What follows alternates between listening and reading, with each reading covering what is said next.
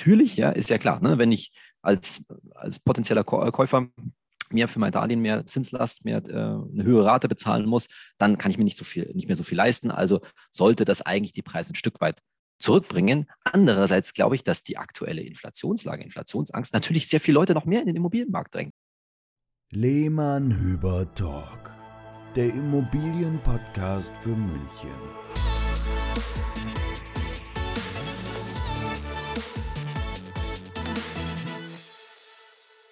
Hallo und herzlich willkommen. Es ist wieder Zeit für den Lehmann Hüber Talk und äh, der Marc ist natürlich auch wieder mit dabei. Servus. Servus, grüß euch.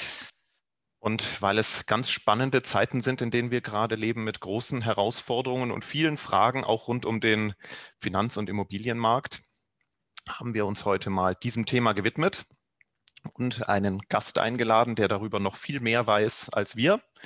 Und äh, viele, euch, äh, viele von euch werden wahrscheinlich den äh, YouTube-Kanal Finanztipp kennen. Vielleicht seid ihr auch einer von den 350.000 Abonnenten. Und das Gesicht des Kanals ist der liebe Saidi. Und der ist heute mit uns dabei und wird ein bisschen seine Sicht der Dinge ähm, beisteuern. Grüß dich, Saidi. Danke, dass du dabei bist. Ja, da sage ich auch Servus, Sebastian. Servus, Marc. Schön, dass ich da, da sein darf.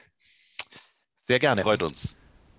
Dann kommen wir mal zu unserem ersten Werbepartner der heutigen Folge. Die EcoBlue AG kennt ihr ja bereits. Heute sprechen wir hier mal über eure Absicherung. Die EcoBlue ist nämlich der Meinung, dass Sicherheit die Basis eures Vermögens sein sollte, und zwar die Absicherung existenzieller Risiken, welche eure gesundheitliche und finanzielle Situation ins Wanken bringen könnte.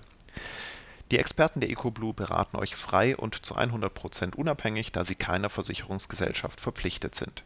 Sie wissen, welche Versicherungen sein müssen und welche nice to have sind.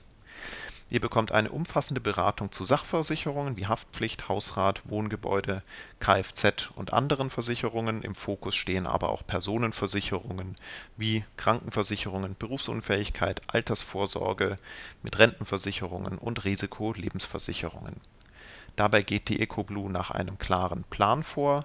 In einem persönlichen Interview ermitteln sie euren individuellen Versicherungsbedarf und erarbeiten eine Bestandsanalyse eurer bereits vorhandenen Absicherungen. Nach genauer Prüfung eures Versicherungsbedarfs erstellen sie einen Konzeptvorschlag für eure persönliche Absicherung und erläutern dabei sämtliche Details, damit ihr alles genau versteht auch nach dem Abschluss werdet ihr natürlich nicht alleine gelassen, sondern jederzeit im Falle von Veränderungen oder im Schadensfall betreut. Eure Verträge hat die EcoBlue stets im Blick und optimiert diese, wenn es ratsam ist. Nehmt euch einfach mal die Zeit äh, für ein unverbindliches Gespräch mit der EcoBlue und vereinbart einen Termin, damit ihr optimal versichert in die Zukunft blicken könnt. Die Kontaktdaten findet ihr auf ecoblue.de. Das schreibt sich E-C-O-B-L-U-E www.ecom.de. Ich packe den Link für euch auch nochmal in die Shownotes und nun zurück zum Gespräch mit Saidi. Also, dann steigen wir doch gleich mal ein. Also, ihr, liebe Zuhörer, ihr habt es ja wahrscheinlich in der, im Titel der Folge schon gelesen. Es geht alles rund um das Thema Inflation, Zinsen, Krieg, Immobilienblase, alles, was auch da an Fragen derzeit sehr oft an uns herangetragen wird. Und das hat uns eben dazu motiviert, diese heutige Folge aufzunehmen. Steigen wir doch erstmal damit ein, Saidi, dass du dich vielleicht mal kurz und äh, Finanztipp, wer dich und den Kanal noch nicht kennt, und Finanztipp ist ja auch ein bisschen mehr als nur ein YouTube-Kanal, aber wahrscheinlich ist das so euer Hauptmedium, ähm, dass du da vielleicht ein paar Sätze dazu noch sagst. Ja, äh, Finanztipp ist Deutschlands großer Geldratgeber. Wir arbeiten gemeinnützig und versuchen eben die besten Tipps für Verbraucherinnen und Verbraucher unabhängig, redaktionell unabhängig zu machen. Und YouTube ist nur einer unserer Kanäle. Wir haben also den größten Finanznewsletter der, der Republik und unsere Webseite ist also auch millionenfach im Monat besucht. Finanztipp.de kann man sich für, auf allen möglichen Kanälen informieren. Abgesehen davon gibt es uns auch Instagram. Ich habe auch einen eigenen Podcast. Genau. Und letztendlich geht es mir immer darum zu sagen, hey, die Dinge ganz beim Geld, auch beim Thema Immobilien, obwohl es ja eher ein tatsächlich komplizierteres Thema ist, die müssen nicht immer so schwierig sein. Die kann man auch einfach machen. Und letztendlich geht es uns darum, dass die Leute ihre Finanzen wirklich selbst machen und sich damit selbst beschäftigen können, ohne dabei jetzt ähm, ja, zu meinen, dass es ein Buch mit sieben Siegeln sei, sondern dass das wirklich auch einfach für jedermann geht. Super. Fangen wir einfach mal mit einem der beherrschenden Themen gerade an, nämlich der Inflation. In Deutschland liegen wir da stabil um die 5 Prozent in den letzten Monaten. Welchen Einfluss hat denn die Inflation jetzt mal losgelöst von begleitenden Effekten direkt auf den Immobilienmarkt? Ja, das ist ein großes Thema, das ist auf, an vielen Stellen. Ich glaube, ganz, äh, ganz unmittelbar sozusagen wird man es natürlich bei den Baukosten sehen. Ne? Also, dass natürlich Handwerker, aber schlichtweg einfach auch das Material bestimmt an der einen oder anderen Stelle teurer werden wird. Beim Holz würde ich das insbesondere ähm, erwarten. Ich glaube, da sieht man auch schon die ersten, äh, ersten Effekte. Und dann ist die Frage, ganz spannende Frage natürlich, wie es mit den Mieten weitergeht. Ne? Also auf der einen Seite glaube ich, dass es für viele Vermieter nicht so einfach sein wird, höhere Mieten durchzudrücken, sozusagen, weil man macht ja dann doch mal so ein bisschen Entscheidungen, um sich nicht die Mieter zu vergraulen und die leiden natürlich unter anderen steigenden Kosten. Ja. Andererseits haben natürlich die Vermieter selbst auch ganz rein privat oder auch wenn es äh, sich um Immobiliengesellschaften handelt, höhere Kosten an vielen, an vielen Stellen, siehe steigende Baukosten, siehe steigende Energiekosten und die werden sie natürlich versuchen, an die Mieter weiterzugeben. Und damit unmittelbar zusammenhängt halt, wie die Lohnentwicklung sich jetzt in den nächsten, sagen wir mal, Monaten, vielleicht sogar im nächsten Jahr in Deutschland gestalten wird. Nämlich wenn jetzt aufgrund der, der Preis, des Preisdrucks höhere Löhne durchgesetzt werden können, auch von Seiten der Gewerkschaften, dann ist natürlich auch wieder mehr Spielraum für Mieterhöhungen äh, letztendlich da. Aber das das ist so eine Gemengelage und man wird auch sehen, ob der, wie stark der Inflationsdruck jetzt einfach auch nachhaltig ist. Man sieht ja an verschiedenen Stellen jetzt zum Zeitpunkt, wo wir den Podcast aufnehmen, dass zum Beispiel der Ölpreis ja schon wieder zurückgekommen ist. Das heißt, da hat man auch verschiedene Übertreibungen direkt nach Kriegsausbruch gesehen und man muss sehen, wie sich die, wie sich die Zahlen, sage ich jetzt mal, insgesamt einpendeln. Die Inflationsrate für März wird sicherlich schockieren, ja, aber das heißt nicht, dass die für April dann wieder genauso hoch ähm, li liegen muss. Ja, also gerade bei der Inflation ist ja auch etwas, was man aktuell lernt, was man unterscheiden muss. Ist es eine Inflation, weil äh, oder die dadurch entstanden ist, dass viel Geld in den Markt gepumpt wurde und also jeder liquider ist als vorher, oder ist es eine, wie wir es jetzt halt haben, äh, aufgrund von Angebotsknappheit und Lieferkettenproblemen? Deswegen ist, wie du sagst, wird es, glaube ich, gar nicht so leicht sein, Preiserhöhungen jetzt an Mieter einfach so weiterzugeben, in der Annahme, dass die eh schon mehr verdienen. Genau, also man muss wirklich sehen, wie sich das letztendlich dann auch hart im Geldbeutel darstellt. Ich meine, Energiekosten, das ist sicherlich, das wird das beherrschende Thema bleiben. Die, da wird natürlich auch der Druck jetzt, je wärmer es wird, letztendlich abnehmen. Andererseits muss man natürlich auch sagen, dass die Masse der Mieter einen Großteil der steigenden Kosten noch gar nicht gesehen hat und auch erstmal nicht sehen wird, weil die kommt mit der Nebenkostenabrechnung für nächstes, äh, äh, also für 2022 in 2023. Andererseits kommen natürlich jetzt auch viele Nebenkosten, Nebenkostenabrechnungen für 2021 und man ist sozusagen der Vorbote. Ja. Also wird man sehen, wie sich so, da spielt ja Psychologie eine ganz große Rolle, wie sich das so in gewisser Weise hochschaukelt. Der große Schock wird also noch kommen, vor allem bei den Abrechnungen, da hast du völlig recht, aber wir stellen das jetzt als Makler schon fest, dass wir bei Neuvermietungen die Nebenkosten schon deutlich höher ansetzen wie letztes Jahr. Äh, man weiß zwar nicht genau wie hoch, aber es wird schon ein ordentlicher Faktor draufgerechnet, damit eben der Schrecken später nicht so groß sein wird. Ja. Ja, ganz klar. Und dann ist auch die Frage, ne, schreckt das jetzt, also wir kommen ja gleich noch wahrscheinlich weiter auf den Immobilienmarkt, äh, schreckt das jetzt irgendwie äh, Leute ab? Ne? Also sieht dann die Entscheidung womöglich anders aus? Werden dann äh, Umzugsentscheidungen auch von der Entfernung her anders, anders getroffen? Also das ist ganz viel im Bewegung. Also die, die zweite Miete, wie sie immer früher mal genannt wurde, ja, die, äh, äh, die, die Nebenkosten bei einer äh, Mietwohnung sind natürlich jetzt extrem in den Fokus gerückt. Ja.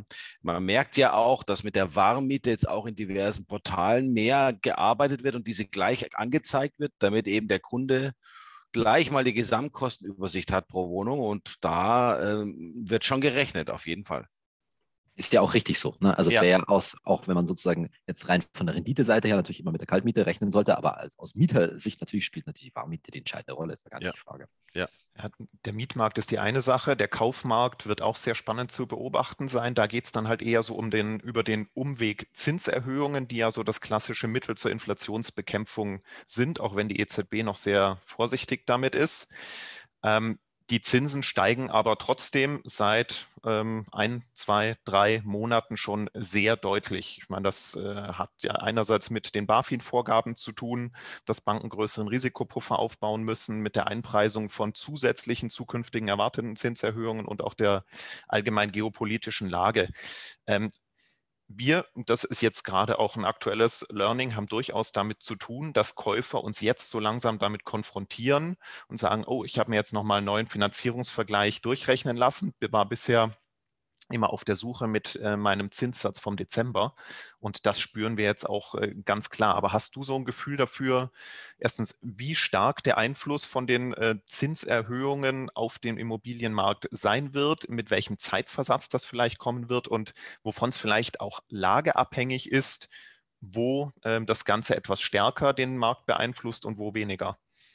Ich glaube, der Zeitversatz ist schon durch, sozusagen. Ne? Du hast es ja gerade schon angesprochen. Ne? Das ist jetzt so gefühlte drei Monate irgendwie her und deswegen, glaube ich, macht es sich auch wirklich jetzt bemerkbar. Die Frage ist halt, wie wirkt sich das jetzt auf die, auf die Preise aus? Und das glaube ich, das, ne? also erstens ist das natürlich immer regional unterschiedlich, ja, das ist auch, das ist auch ganz klar. Aber es gibt da, sage ich mal, zwei, äh, ja, wieder so zwei Tendenzen, die einander gegenläufig sind. Natürlich, ja, ist ja klar, ne? wenn ich als, als potenzieller Käufer mehr für mein Darlehen, mehr Zinslast, mehr äh, eine höhere Rate bezahlen muss, dann kann ich mir nicht so viel, nicht mehr so viel leisten. Also sollte das eigentlich die Preise ein Stück weit zurückbringen. Andererseits glaube ich, dass die aktuelle Inflationslage, Inflationsangst natürlich sehr viele Leute noch mehr in den Immobilienmarkt drängt, ne? weil die sagen sich, oh Gott, ne, also da will ich mir doch lieber eine, eine äh, tue ich mir doch lieber eine, eine, Rate über, was weiß ich, 15, 20 Jahre, von, mit der ich planen kann, an, anstatt mich sozusagen dem ungewissen Faktor Mieterhöhungen aus, äh, auszusetzen. Und Geld aus meiner Sicht ist genug da. Also das ist ja immer der, der Punkt. Ja? Also das darf man immer Leuten, sage ich mal,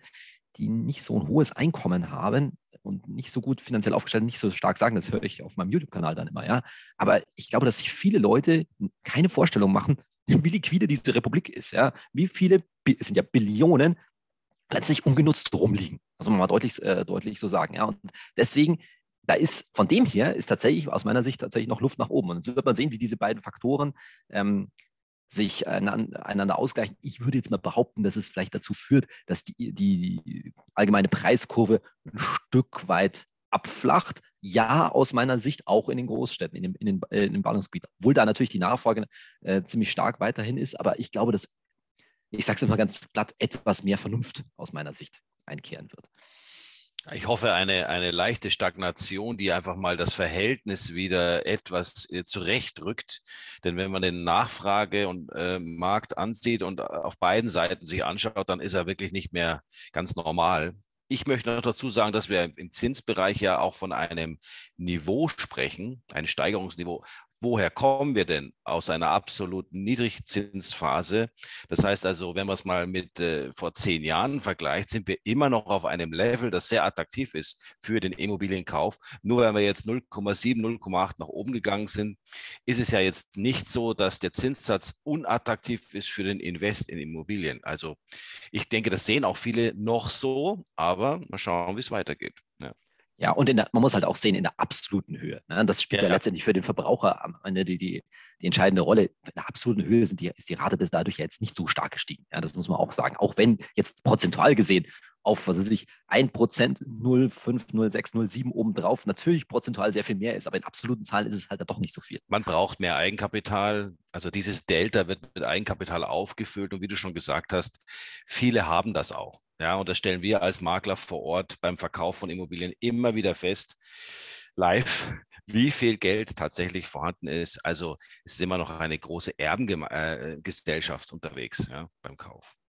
Ich, ich würde den Markt da vielleicht sogar mal ein bisschen zweiteilen. Also ich merke es vor allem jetzt ähm, bei eher kleineren Wohnungen und ja gut, kleine Wohnungen in München, das ist dann so der Preisbereich bis 500.000, 600.000 Euro ähm, da ist wirklich sehr rege Nachfrage weiterhin ungebrochen, weil da sind wir, glaube ich, in genau dem Marktbereich, den du angesprochen hast. Da sind die unterwegs, die sagen, ich habe das Geld auf dem Konto oder zumindest mehrere hunderttausend auf dem Konto, die möchte ich schützen vor der Inflation. Ähm, die sind dann natürlich weniger zinssensibel als jetzt die Familie, die sich am Stadtrand ihr erstes Häuschen für 1,2, 1,4 Millionen kauft, bei denen es natürlich äh, auf 100, 200 Euro Rate pro Monat dann doch ankommt, weil sie halt doch eher den letzten Euro für den Traum zusammenkratzen. Ja, da ist natürlich auch insgesamt natürlich einfach die, die, der Beleihungswert sozusagen ist viel, ist viel höher. Ne? Und da musst du natürlich bei den Preisen, gerade im Münchner Umfeld, natürlich auch ganz anders, äh, ganz anders rechnen. Ist ja klar, da geht es einfach nach der absoluten Höhe des Darlehens. Genau, eine Frage, die natürlich immer auch im Zuge der Immobilienpreise kommt, die uns gestellt wird. Nicht mehr so viel, wie es schon mal war, ähm, aber zum Beispiel die Bundesbank sagt ja, Immobilienpreise in den Städten im Jahr 2021 waren zwischen 15 und 40 Prozent über dem Preis, der durch soziodemografische und wirtschaftliche Fundamentalfaktoren angemessen sei. Einfach mal die plumpe Frage, gibt es eine Immobilienblase? Ist es doch nur eine Überhitzung? Und wenn ja, was kann da den Trend umkehren? Also mit dem Wort Blase muss man halt vorsichtig sein, ne? weil das Wort Blase impliziert natürlich sofort, dass da was ist, was platzt, ja? muss man ganz klar sagen.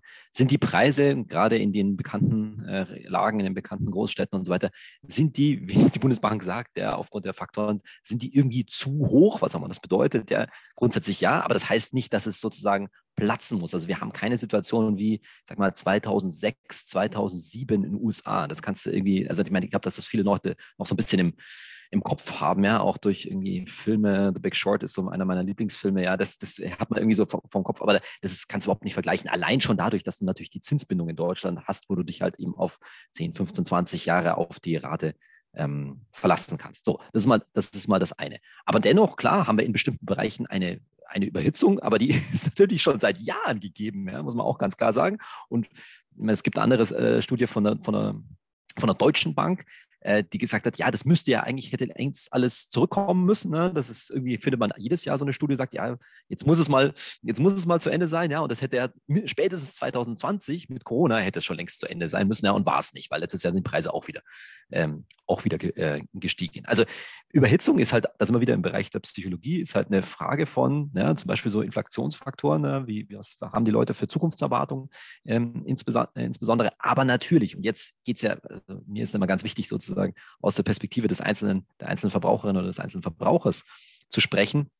Natürlich muss man extrem aufpassen, was man da kauft. Und das hängt halt extrem immer am einzelnen Objekt. Und natürlich kannst du dir da ein enormes Überteuerung, also kannst einfach viel zu teuer einkaufen, ja, und dann ändert, ändert sich das Leben, Scheidung, was weiß ich auch immer, ja, und dann willst du halt in x Jahren verkaufen neben dem, was du alles an Nebenkosten reingesteckt hast und erzielst dann, weil du verkaufen musst, mehr oder weniger, äh, erzielst halt nicht mehr annähernd den Preis, den du mal vor, ich weiß nicht, ne, fünf, zehn Jahren oder so ähm, erzielt hast. Das, die, die Situation kann es durch, äh, durchaus geben. Also ich warne halt immer davor, gerade in München, ja, gerade in der Großstädte, dass wir diese Vorstellung, dass Immobilien auch mal im Preis, und jetzt bin ich vorsichtig, zurückkommen können. Oder zumindest, wenn man jetzt um Renditeerwartungen bei Vermietern redet, nicht die Inflationsrate schlagen.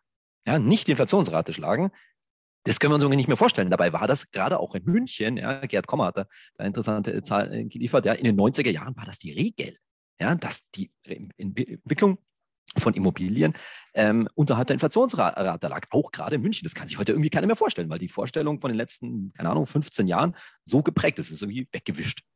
Ja, ich, ich weiß auch noch, ich habe ja vor, vor 15, 16 Jahren mit dem Job angefangen und so die ersten Immobilien, die ich verkauft habe, ähm, so um 2008, 2009 rum, da haben die Käufer 1993 vom Bauträger gekauft und haben mit 20 Prozent Verlust es dann 15 Jahre später weiterverkauft. Das sieht halt heutzutage kaum einer mehr. Ja. Ähm, und, und was man halt auch sehen muss, selbst wenn es jetzt mal 10, 20 Prozent zurückgehen würde, aus welchen Gründen auch immer, dann sind wir immer noch auf dem Preisniveau von 2020. Wir fallen ja nicht zurück in die äh, in 2010. Ganz klar. Also so Marktwirt, vom Markt her betrachtet ist das kein Problem.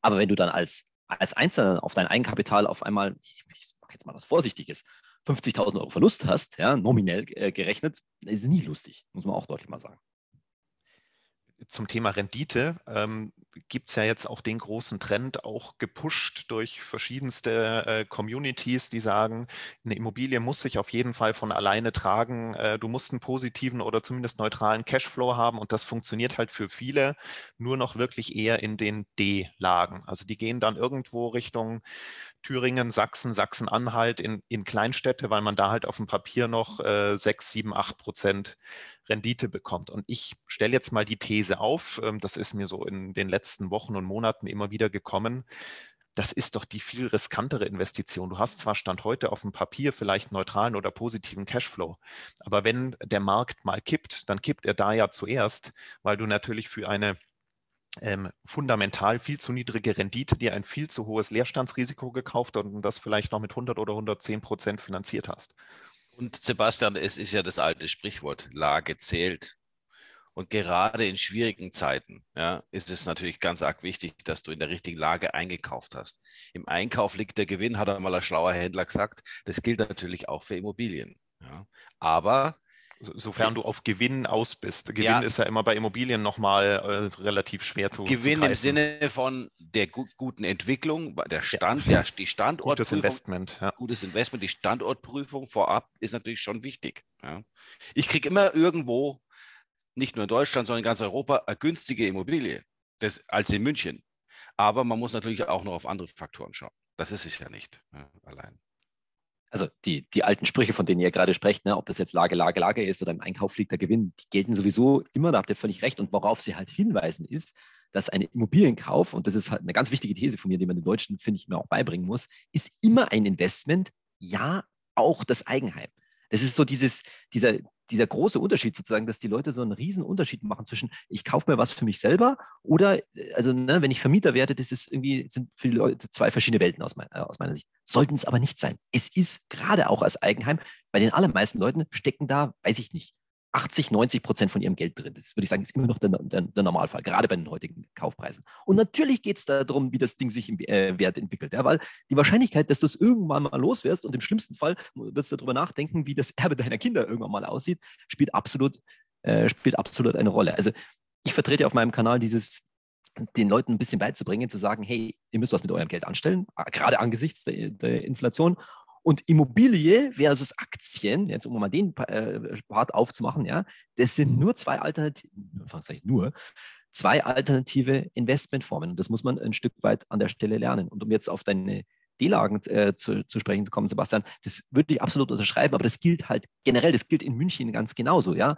dass die Lage eine ganz entscheidende Rolle spielt, dass man mit eben in aller Regel nicht zu wenig Eigenkapital äh, reingehen muss, wobei mir völlig klar ist, ja, sozusagen zusätzlich zu den Nebenkosten nochmal 20 Prozent Eigenkapital in München mitzubringen, das ist eine ordentliche Stange Geld und das können sich natürlich nie viele Leute ähm, nicht, äh, nicht leisten. Aber natürlich spielt eine absolute Rolle, wie zum Beispiel das Leerstandsrisiko ist, in welcher Lage ich mich da ein, einkaufe. Das sollte ich, weil ja immer, das ist ja das Entscheidende, wenn man die, die Märkte vergleicht, der, am, am, Aktienmarkt versus ETF, kaufe ich, mich, kaufe ich mir letztendlich den ganzen Markt, mehr oder, mehr oder weniger. Ja?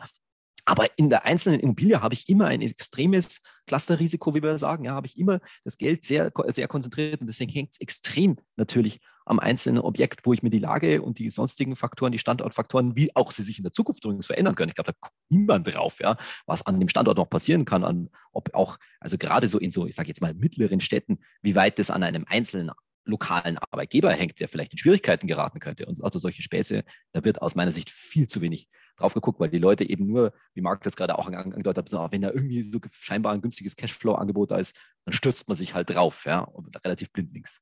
Heute sind ja auch neben der Lage und der, der richtigen Strategie auch äh, wichtig, durch Corona haben sich natürlich auch die Platzwünsche verändert.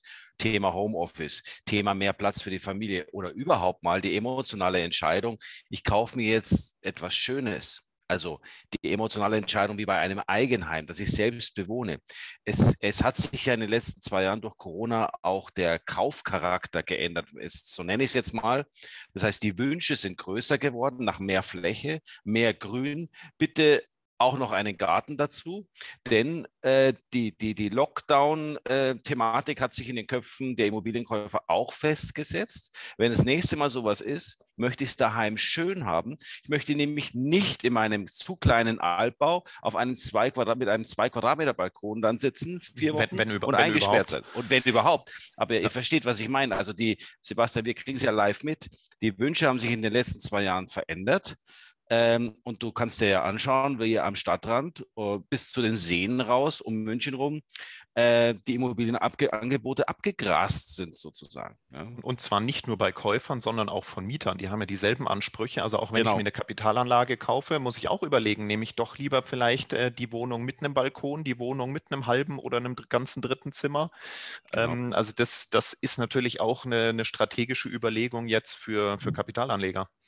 Absolut. Und ich glaube, in dem Segment, in dem wahrscheinlich ihr euch da auch bewegt, ne, also das etwas besser verdienende Segment, so würde ich es mal sagen, da ist das Homeoffice natürlich jetzt zementierte Realität aus meiner Sicht. Da hat sich der Arbeitsmarkt einfach ganz radikal verändert. Das sieht man auch an diversen großen Gesellschaften, die sich da mit Mühe, aber jetzt doch, glaube ich, relativ nachhaltig umgestellt haben. Und deshalb geht es natürlich immer weiter raus, gerade aufgrund des Platzbedarfs, wie Marx angesprochen äh, hat. Was übrigens wo ich mich schon frage, wie das jetzt, wenn wir mal lokaler denken, wie das für München Stadtgebiet aussieht. Natürlich ist die Nachfrage nach vor da, aber ich sehe es halt bei den, bei den Gewerbeflächen sozusagen, dass also x Firmen, ja, haben de facto eigentlich zu viel Platz, muss man mal deutlich sagen, weil eh keiner mehr, weil eh nie alle im Büro sind, so deutlich, ja. Und damit dehnt sich das Ganze natürlich aus. Und deswegen glaube ich schon, dass die auch die Nachfrage im Münchner Stadtgebiet, das könnt ihr wahrscheinlich besser sagen, aber würde ich damit rechnen, sage ich mal, jetzt nicht mehr so krass äh, sein wird, wie das jetzt in den, in den, vergangenen Jahren der Fall war. Also das kann ich durchaus bestätigen. Wir von Lehmann Hüber Immobilien arbeiten, ja, sind auch Netzwerkmakler. Wir haben Kollegen, die im Gewerbebereich arbeiten, mit denen wir Hand in Hand arbeiten. Andere Firmen, die wirklich die Besten ihres Fachs sind. Und wir haben dort regelmäßig Gespräche und auf Büroimmobilien bleibt gerade in München äh, so ziemlich jeder Makler sitzen, kann man ganz klar sagen. Du kannst dir mal im Netz den Spaß machen, gucken, ob du noch irgendwas findest, das provisionspflichtig ist. War ja früher auch der Fall. Alles ist jetzt nahezu provisionsfrei, sogar in A- und B-Lagen. Büroflächen sind quasi gerade ähm, ja, günstig zu haben oder man könnte sie sogar verhandeln. Andererseits sind, da habe ich auch einen Kollegen, der ähm, vertreibt Hallen und äh, Produktionsflächen. Der kann sich gar nicht retten vor Anfragen, weil ja jetzt angefangen wird, Produktion zurückzuholen aus dem Ausland, in Deutschland wieder zu manifestieren und zu positionieren und da ist gerade Flächen, sind da gerade Mangelware. Also so verrückt hat sich das Gewerbe jetzt eben gedreht. Ja. Das ist die Folge. Jetzt vorhin auch über das Thema Finanzierung gesprochen haben, jetzt wieder bezogen auf Wohnimmobilien. Ich vermute mal, das ist ja auch das, was man jetzt ähm, ja immer mehr wieder eingetrichtert bekommt. Ich meine, 100 oder 110 Prozent Finanzierung war immer schon riskant und ist jetzt halt wahrscheinlich noch riskanter, falls der Markt dann wirklich mal stagniert ähm, oder wie du gesagt hast, wenn man dann äh, auf 10 Jahres, 20 Jahres Sicht vielleicht nicht mehr diese Steigerungen oder auch gar keine Steigerung hat, man weiß es ja nicht, ähm, dann ist es halt schon gut, wenn man eine ordentlichere Portion Eigenkapital wieder mit einbringt, als es vielleicht jetzt äh, viele tun. Ja, also ich glaube, die, die, die Lehre werden sicherlich viele vielleicht auch zu spät sehen, aber vielleicht auch durch, durch einfach Beispiele im Bekanntenkreis, ja, dass das halt, was man sich teilweise vorgestellt hat, in der Vergangenheit nicht mehr äh, funktionieren kann. Und das sorgt natürlich dann so ein bisschen für die Ungemach, dass man sagt, ah, ist dann, dann doch eine Blase. Aber ich glaube, das ist sozusagen nur so ein bisschen die Spitze des Eisbergs, die dann, wo du es, glaube ich, vorhin gesagt hast, da wie so ein Kartenhaus vielleicht in sich zusammenfällt. Aber ich rechne nicht damit, dass das irgendwie so ein, also wirklich ein richtiges Kartenhaus, das alles in sich zusammenfällt. Da, da ist der deutsche Immobilienmarkt ganz anders äh, strukturiert. Aber ja, kleinere Brötchen backen, auch die Erwartung, also ich glaube auch an vielen Stellen, dass man die Rendite-Erwartungen einfach runterschreiben muss. Das sehe ich für den Aktienmarkt ganz übrigens genauso. Ne? Also das sind beides so Märkte, Aktienmarkt, Immobilienmarkt, wo viele Leute, die halt in den letzten 10, 12 Jahren da eingestiegen sind, damit groß geworden sind, mehr oder weniger nur die beste aller Welten kennengelernt, äh, kennengelernt haben, ja, und da halt äh, ja, lernen müssen, dass es nicht immer so geradeaus mhm. und traumhaft nur läuft. Äh, gerade weil halt viele auch ähm, sich ähm, in den letzten zwei Jahren erst angefangen haben, mit dem Thema zu beschäftigen. Das sieht man ganz klar. Viele Depots ähm, wurden 2020 im März eröffnet. Ähm, viele haben sich mit dem Thema Immobilienkapitalanlage, Immobilieninvestor werden und so weiter in den Lockdown-Zeiten beschäftigt, wo sie mehr Zeit dafür hatten. Also da, genau, und da sind wirklich Erwartungen entstanden, die, glaube ich, äh, nicht nachhaltig gesund sind. Und das, das wird echt spannend zu sehen. Und da haben wir jetzt halt auch noch seit ein paar Wochen ähm, deutlich präsent präsenter den Einfluss. Jetzt haben wir halt auch noch Krieg in Europa. Ähm, und eine Frage, die uns zuletzt öfters gestellt wurde, welchen Einfluss kann denn der Ukraine-Krieg ähm, auf die Bauzinsen noch zusätzlich haben? Geht das eher indirekt über das Thema Inflation oder gibt es da auch direkte Effekte? Also direkte Effekte sehe ich eigentlich relativ wenig. Ja, also wir haben schon über so, so, so, Themen wie Baukosten und so weiter gesprochen. Im Wesentlichen ist der Effekt halt über den, die gesamtvolkswirtschaftliche Lage. Da spielt das große Wort Stagflation jetzt gerade eine Rolle. Ne? Also eine hohe Inflation bei gleichzeitig stagnierendem oder sogar eventuell zurückgehendem Wirtschaftswachstum, also sprich Thema Rezessionsgespenst.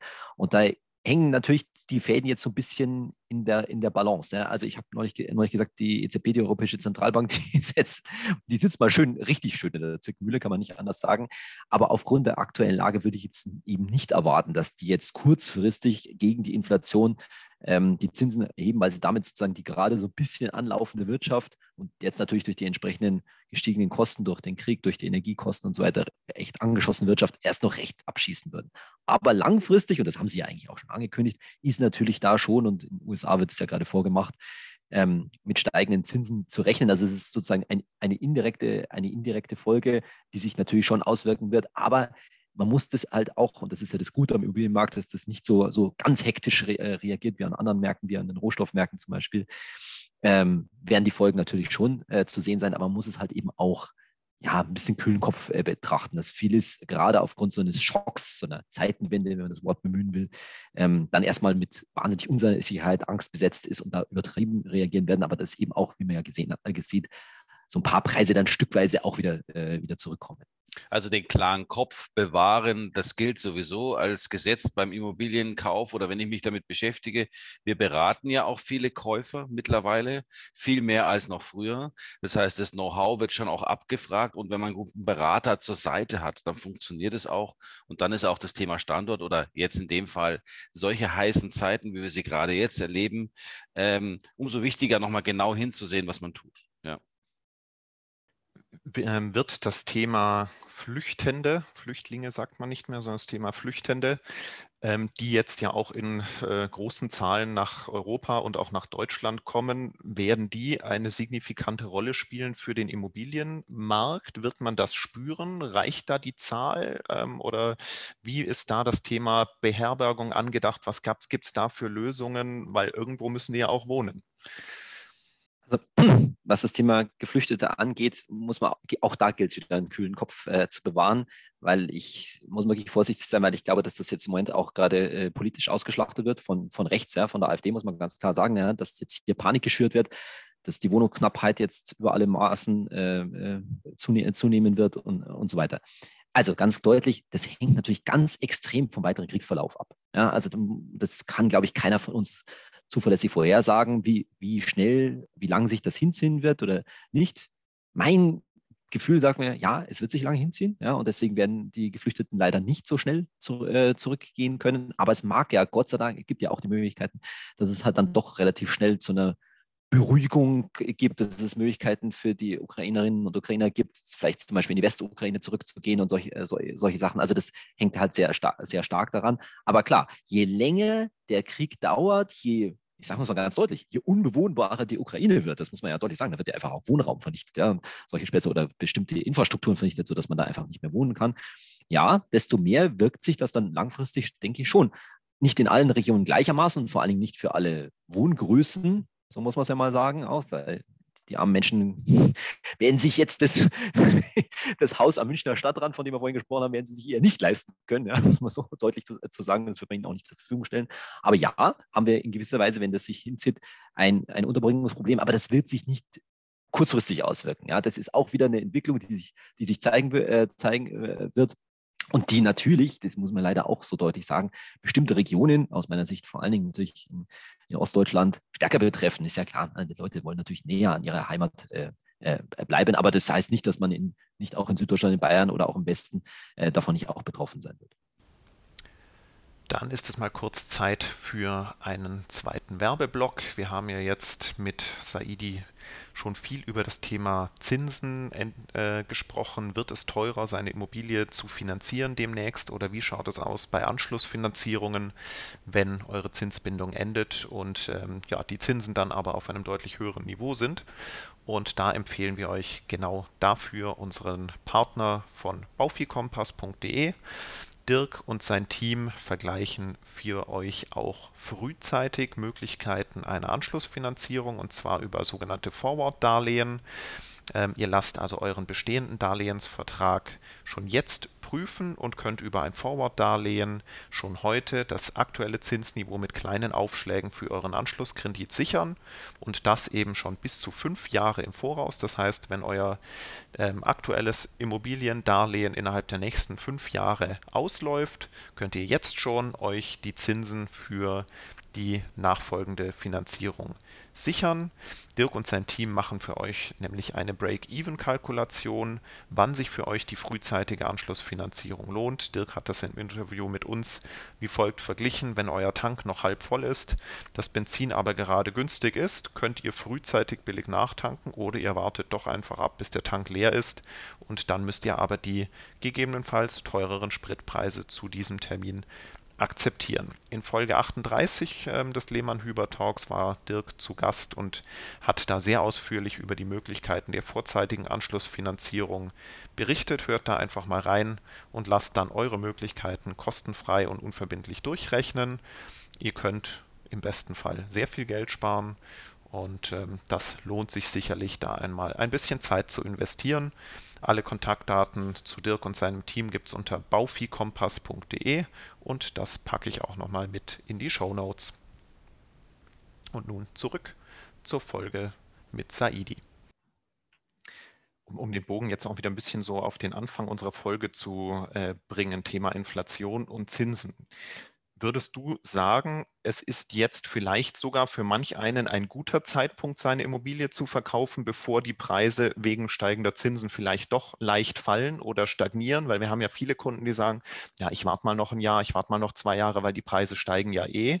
Oder gibt es durchaus da jetzt mal eine Motivation, den Eigentümern, gerade eben auch, das ist ja auch eine Verschiebung, die wir gerade haben, viele alleinstehende Alte, die ähm, in ihren großen Einfamilienhäusern wohnen, die eigentlich den Familien zur Verfügung stehen sollten, wenn sich das Ganze effizient entwickeln würde, die aber jetzt sich gerade einfach an ihr Haus klammern, weil erstens wissen sie nicht, wohin mit dem Geld und zweitens, ähm, ja, der Preis steigt ja eh, wird ihnen vielleicht noch von den Erben eingeredet, ähm, dass es jetzt vielleicht auch der richtige Zeitpunkt für manche sein kann, zu sagen, jetzt trenne ich mich von meiner Immobilie, verkleinere mich ähm, oder werde vielleicht sogar Mieter.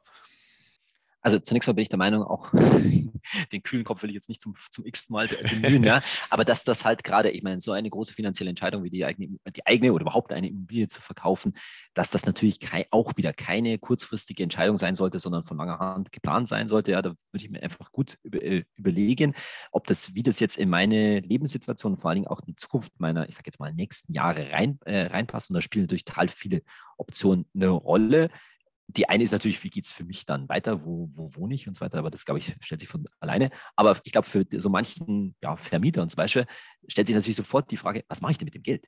Ja, also das muss man auch mal äh, doch mal deutlich sagen, wie ist denn die, der Verwendungszweck für das Geld, wie soll das weiter angelegt werden, auch bis hin zu einem künftigen Erbfall mal, das muss man sich auch vorstellen. Ja, wenn das längerfristig äh, gedacht ist, also je nach Lebensalter, dann ist schon auch eine, immer eine Alternative, das langfristig in Aktien und Aktien-ETFs zu investieren. Das kann man machen, wenn man das denn von der eigenen Lebenssituation her ähm, sich, äh, sich äh, so vorstellt. Aber man sollte halt diese so sehr auf den, dem kurzfristigen Markturteil oder sowas in der Richtung ähm, beruhen lassen. Dagegen, wenn ich den Plan eh schon länger habe, so will ich es mal sagen, ja, na dann würde ich doch jetzt soll ich jetzt sagen, den Spatz in der Hand? Naja, es ist nicht wirklich ein Spatz in der, in der Hand, ja, weil in vielen Fällen werden die Leute wahrscheinlich ordentlichen Gewinn da, an der Stelle machen. Das ist ein dann, sehr großer dann, Spatz manchmal. Äh, ja. Ein sehr großer Spatz, ja. Dann kann ich ihn auch ergreifen. Ne? Also wenn ich das eh schon vorhabe, schon vielleicht seit eben einigen Jahren, dann ist sicherlich in den meisten Lagen, so würde ich es mal sagen, ähm, jetzt ein geeigneter Zeitpunkt. Das gleicht sich auch mit unserer Empfehlung an unsere Kunden. Und wir spüren natürlich auf Käuferseite jetzt schon die, wie soll ich sagen mal, den, den kalten Hauch der Zinssteigerung im Nacken. Ähm, das Gespräch führen wir auch öfter, dass jetzt auch nochmal vermehrt gesucht wird, weil die Angst nach ich sage jetzt einmal, noch weiteren Steigerungen nach Zinsen bei eh schon geplanten Käufen ähm, dann noch größer wird. Ja. Also das ist, da treffen zwei Seiten aufeinander, die sich gegenseitig wirklich gut befruchten können. Gott sei Dank stehen wir da in der Mitte, Sebastian. Aber äh, wir, wir begleiten diese Entwicklung sehr gerne. Aber ähm, das könnte auch den Markt ein bisschen pushen jetzt aktuell. Ja. Genau, also da das sind wir wieder bei dem Aspekt von vorher, ne, dass also sozusagen die Inflationserwartung und die Zinserwartung sozusagen da für die, die Nachfrage noch weiter befeuert, was für einen Verkäufer natürlich im Moment entge äh, dem entgegenkommt, so wie gesagt, sofern es zum persönlichen Plan auch für die nächsten Jahre zu, dazu passt. Aber, genau, aber da sind wir jetzt genau eben in der Phase, die jetzt wahrscheinlich noch ein paar Wochen und Monate andauern wird. Käufer kalkulieren schon mit höheren Zinsen und mit quasi den, ich nenne es jetzt mal die neuen Preise, inwieweit die jetzt unter den alten liegen, wie auch immer. Aber es ist zumindest mal eine andere Rechenweise in den Köpfen der Käufer als bei den Verkäufern, die sagen, also entweder haben die es noch gar nicht mitgekriegt mit den Zinsen oder sagen, ja, Mai, dann verkaufe ich halt nicht in einem Monat, sondern in drei Monaten. Irgendwann wird schon einer mit dem großen Eigenkapital kommen, den es stört. Und das ist, glaube ich, jetzt so die Herausforderung, vor allem auch für uns, ähm, in den Gesprächen mit auch den Verkäufern einerseits zu sensibilisieren, wo ist der Markt gerade, wo könnte er sich hinentwickeln, was bedeutet das für die Finanzierbarkeit der Käufer, was bedeutet das für Vermarktungsdauern, dass wir eben für ein Haus am Stadtrand nicht innerhalb von zwei Wochen 30 Besichtigungen haben, sondern da halt vielleicht auch mal zwei, drei, vier Monate ähm, je nachdem, wie man den Preis ansetzt, brauchen. Und das, das ist, glaube ich, auch eine ganz, ganz interessante ähm, Phase, die jetzt da vor uns steht, die sich halt auch unterscheidet so von unserer Arbeitsweise und Argumentation in den letzten Jahren, wo es ja eigentlich immer von der großen Nachfrage gibt ähm, geprägt war, auch wenn noch nie das gegolten oder Realität war, was man so gesagt hat, man kann ja jeden Preis verlangen. Dem war noch nie so, Gott sei Dank. Da sind wir auch wieder Punkt, äh, das schützt uns natürlich auch vor einer Immobilienblase, dass auch Banken aufpassen, wem geben sie wie viel Geld. Ähm, deswegen sind wir da auch bei, bei, dir in der Meinung zu sagen, ja, Überhitzung, es ist teuer, ähm, aber es ist nach wie vor solide. Wir haben nicht die spanischen Verhältnisse von 2008, wo viel zu viel gebaut wurde. Wir haben nicht die amerikanischen Verhältnisse von 2007, 2008, wo jeder so viel Geld bekommen hatte und gleich noch den Jetski obendrauf. Ähm, ohne irgendwelche Sicherheiten zu bringen. Also wird, wird eine interessante Zeit. Zum Abschluss vielleicht da jetzt nochmal so der Punkt, über den sprichst du ja auch öfters ähm, auf, auf deinen Kanälen. Angenommen, man verkauft jetzt oder spielt mit dem Gedanken zu verkaufen, sollte man sich dann lieber etwas Neues, Kleineres kaufen oder lieber in Miete gehen? Oder jetzt mal allgemein gesprochen, kaufen versus mieten. Was sind da so Entscheidungskriterien, die, die du damit ansetzen würdest? Also zunächst mal ist es, glaube ich, wichtig, sich überhaupt aktiv diese Frage zu stellen, weil ich glaube, dass es immer noch viel zu viele Leute in dieser Republik geht, gibt, die sagen, also ne, der alte Spruch, Miete ist nur rausgeschmissenes Geld. Nein, ist es nicht, weil das ist zu kurz gefasst. Ne? Weil Miete ist letztendlich etwas, was ich bezahle, um mir A, Flexibilität zu, zu erhalten, um mir keine Kosten, die ich nach, die sich nachher für mich lohnen, also ich meine insbesondere die Kaufnebenkosten ans Bein zu, äh, ans Bein zu binden, um die nicht äh, auszugeben und das ist halt sehr wichtig, jetzt mal wieder mit dem Thema Investment, mal auf den Gedanken zu kommen, dass das Eigenkapital, was ich sonst in einen Kauf ste äh, stecken würde, dass es dafür eine Alternative gibt. Und die heißt halt nun mal Aktienmarkt und Aktien-ETFs. Und diese, diesen Gedanken, das ist halt ein ganz wichtiges Anliegen von mir, in, die Leute, in den Kopf, Kopf der Leute zu bringen, dass egal, ob ich etwas kaufe, ja, verkaufe und jetzt was Neues kaufe oder ob ich äh, eben das Geld in den Aktienmarkt steckt, dass das beides Investments sind, die man gegeneinander abwägen äh, kann und die vor allen Dingen, jetzt ist der entscheidende Punkt, die ich an meiner eigenen Lebenssituation halt entscheiden muss. Ne? Also kann ich jetzt entscheiden zu sagen, hey, wenn ich mir jetzt was Neues kaufe, ist das der neue Standort, der, der auch wahrscheinlich etwas längerfristig für mich äh, Sinn macht? Finde ich da überhaupt was äh, geeignet? Ne? Dann sind wir wieder bei dem Thema Lage, Lage, Lage. Oder ist es, bin ich nicht in einer Phase meines Lebens, wo es eben, wo eben Flexibilität zum Beispiel ziemlich wichtig ist, ja, wo ich mir sowas nicht äh, ans Bein binden kann, wo sich die Umstände vielleicht auch verändern, wo ich vielleicht nochmal umziehe, wie auch immer, Beziehungsverhältnisse spielen auch immer eine, groß, eine, eine, eine große Rolle, wo ich eben mir diese Flexibilität ja, ein Stück weit erkaufe, aber gleichzeitig, und das ist halt unsere ganz wichtige Message, auch über den Aktienmarkt eine sehr gute Rendite langfristig, und langfristig meinen, meinen wir 15, vielleicht sogar 20 Jahre, erzielen kann, wo ich mir ein Depot, ein Aktiendepot, ETF-Depot aufbauen kann, mit, der, mit dem ich übrigens im Alter mal, das ist ja das, was die meisten Leute reitet, ne, Thema Altersvorsorge, im Alter auch eine steigende Miete, das haben wir durchgerechnet auf meinem YouTube-Kanal zum Beispiel, wo ich auch eine steigende Miete im Alter sehr gut aus, unter anderem aus diesem Depot bezahlen kann. Das ist ja immer das, was die Leute dann reiten. Sagen, ja, oh Gott, ja, vielleicht geht das jetzt alles, aber was zahle ich dann im Alter für, für eine Miete? Ja, ist schon richtig, ja, aber wenn du richtig fürs Alter vorsorgst, insbesondere langfristig aktiengestützt, dann hast du halt eben einfach auch das, solltest du dann das nötige, ja, soll jetzt sagen Kleingeld, nein, das nötige Vermögen haben, das nötige Depot haben, das dir dabei hilft, solche, solche Preissteigerungen, solche Mietsteigerungen im Alter gut zu bezahlen können. Das heißt, nein, es muss nicht jeder, der kann, eine Immobilie äh, kaufen. Es gibt durchaus eben diese, diese gute alternative Möglichkeit, die übrigens, und das ist für mich persönlich auch immer ein wichtiger Punkt, sehr viel einfacher. Ja? Also um eine Immobilie musst du dich halt wirklich kümmern und äh, wissen wir alle, was da, was da dran hängt. Da musst du auch ein Stück weit der Typ dafür, äh, dafür sein. Ja? So ein ETF-Depot ist total simpel. Da guckst du einmal im Jahr drauf. Öfter braucht es auch nicht, passt ein bisschen was an, aber das ist auf keinen Fall was, wovor du täglich drauf schauen musst und auch gar nicht drauf schauen solltest. Also das ist sehr interessant, was du sagst und dem ähm, da ist viel Wahrheit drin und ich muss dir sagen, unsere Erfahrung ist auch, dass wir in München viele Menschen treffen, die, und das sind genau, ist genau die Zielgruppe, weil es eben München ist, haben sie zwar Eigenkapital, das genügend wäre, um es anzulegen, aber es wird nicht reichen, um sich die persönlichen Wohnwünsche als Eigentum leisten zu können. Das heißt also, ich kann mit dem Geld, was ich mir miete, kann ich mir mit eigenem Geld nicht leisten zu kaufen. Deswegen ist die Miete da die an erster Stelle, aber das Geld ist zu schade, um es einfach rumliegen zu lassen.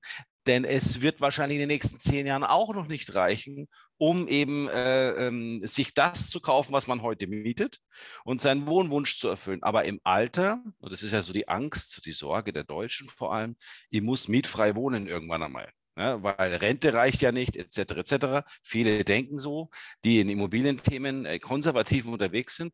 Aber Vermögensaufbau geht auf jeden Fall auch durch Mieten und parallel intelligente Anlage äh, des Geldes, auf jeden Fall.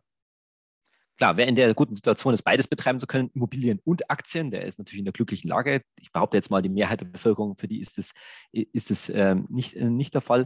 Aber es spielt natürlich vor allen Dingen auch eine, eine, große Rolle, dass ich halt an der Stelle eine Entscheidung treffen muss. Das ist, glaube ich, der eigentliche große, die eigentlich große Gefahr im Moment, dass du Leute hast, die A, starren auf den Immobilienmarkt. Ja, es reicht, wie du gerade gesagt hast, es reicht nicht ganz für den Wohnwunsch. Ja, ich muss irgendwie noch schauen, dass ich mehr anspare und habe halt meine paar Zehntausend, wenn nicht sogar paar Hunderttausend hinten auf dem, auf dem Konto, äh, Konto liegen, weil ich nicht die geeignete Immobilie für mich finde. Vielleicht hoffe ich sogar darauf, dass die Preise mal zurückkommen und so weiter.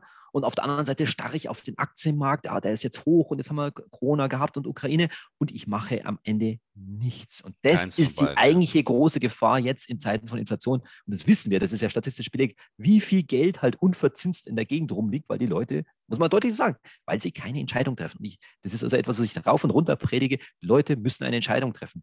Kaufen oder mieten, ja, will ich es in eine Immobilie stecken, na dann mach dich bitte auf die Socken, triff diese Entscheidung. Und dann ist halt auch einiges an Zeiteinsatz und Mühe und so weiter. Da könnt ihr ein Lied davon singen, denke ich mal, ja. ähm, zu denken, weil du findest nicht das Erstbeste auf Immo-Scout. Ja? Genau.